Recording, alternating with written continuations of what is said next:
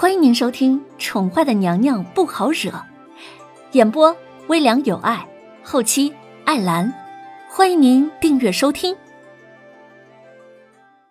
第三百四十一集。一路上，林渊跟马夫的交流并不多，所幸马车夫的速度也并不快，似乎没有赶路的样子，也似乎是在刻意的放慢了脚步。应该是想等那个男人赶上来吧。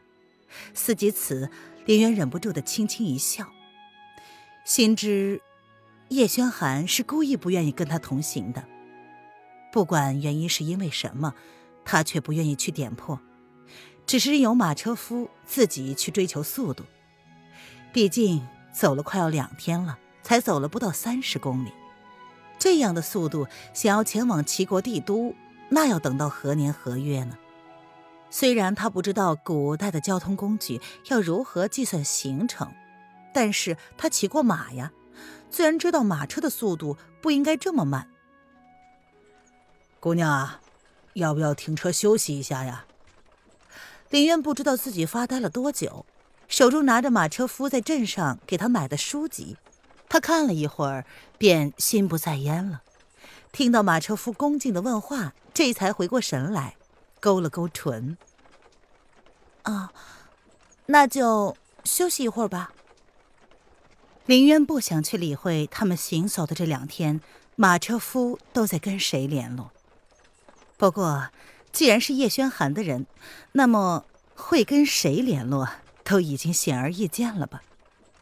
好，好，姑娘啊，你先休息一下，小的去找点水来。马车渐渐在一个宽敞的地方停了下来，而马车夫拿起了水袋，交代了一番之后，这才离开。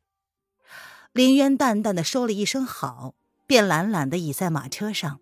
他闭上了眸子，想起那日那个男人说过的那句话：“就算是死，我们也要死在一起。”还有那个霸道的吻，仿佛他天生就是他的女人，以不容拒绝的姿态。在吻着他，明明不喜欢受人强迫，他却鬼使神差的回应了他。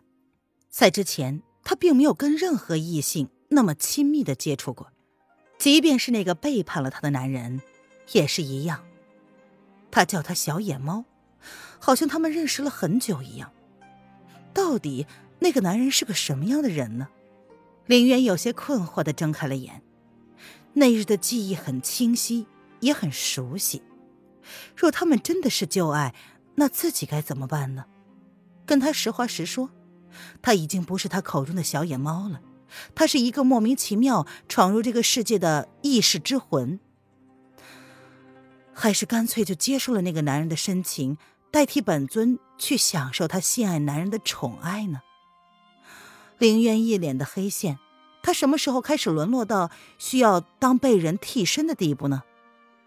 摇了摇头。林渊重新闭上了眼睛，他想的太多了。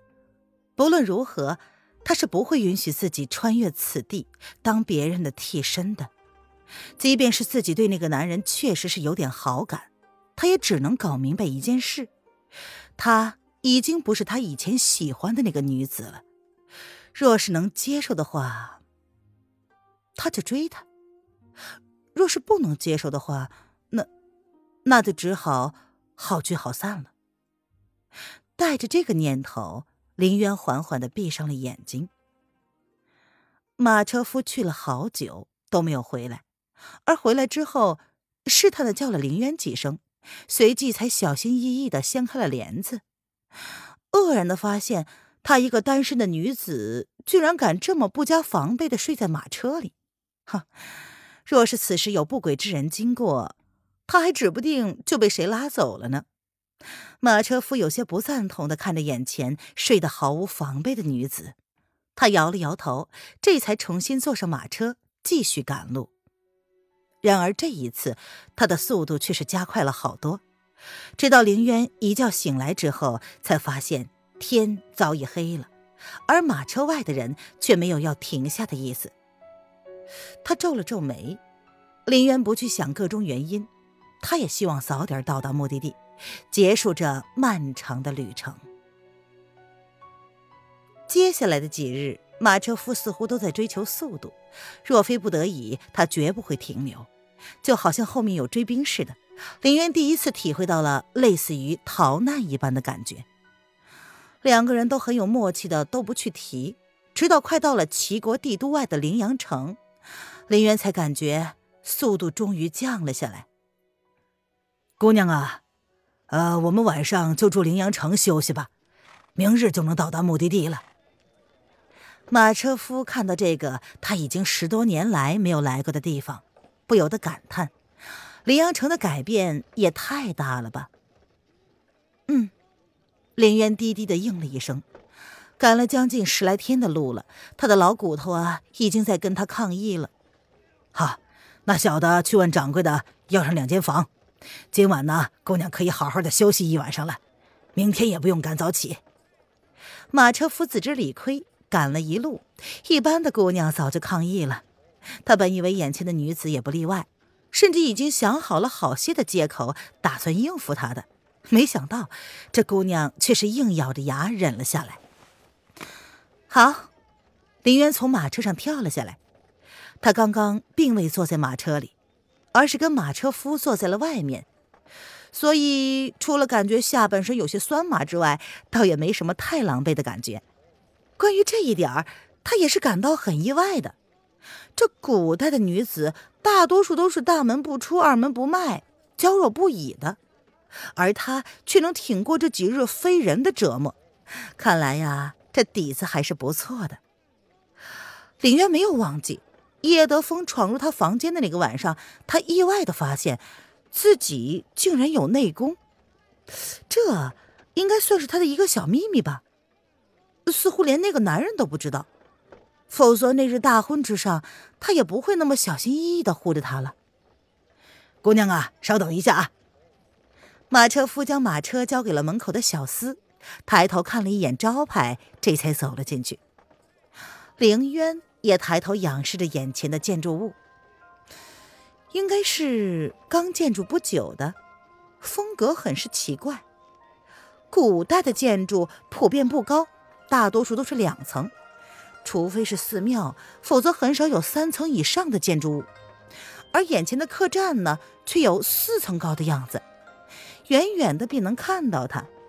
林渊想，这应该是陵阳城的地标啊。而客栈的名字也很有意境，不醉，今夜不醉，还是不醉不归呢？他勾了勾唇。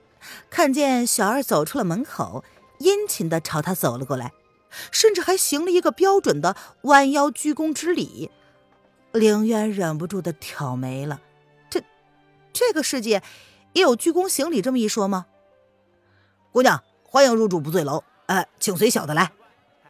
这小二啊，忍不住的上下看了凌渊好几眼，语气甚是恭敬的接过了凌渊为数不多的行李，他领着凌渊。往不醉楼走去，走进了不醉楼，看到这个完全出乎他意料之外的装修风格，凌渊顿时失去了语言能力。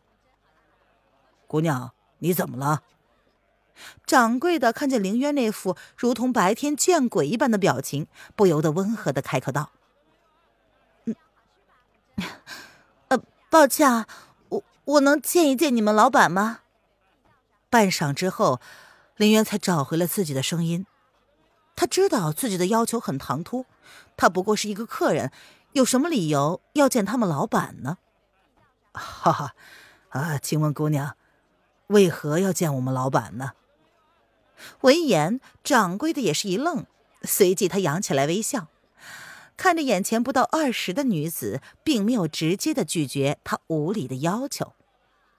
这不是第一次有客人扬言要见他们主子了，理由呢更是千奇百怪。掌柜的自认为早已经见怪不怪了，但是他呢倒是第一次有些好奇，眼前的这个女子，她想要见主子的理由是什么呢？听众朋友，本集播讲完毕，请订阅专辑，下集精彩继续哦。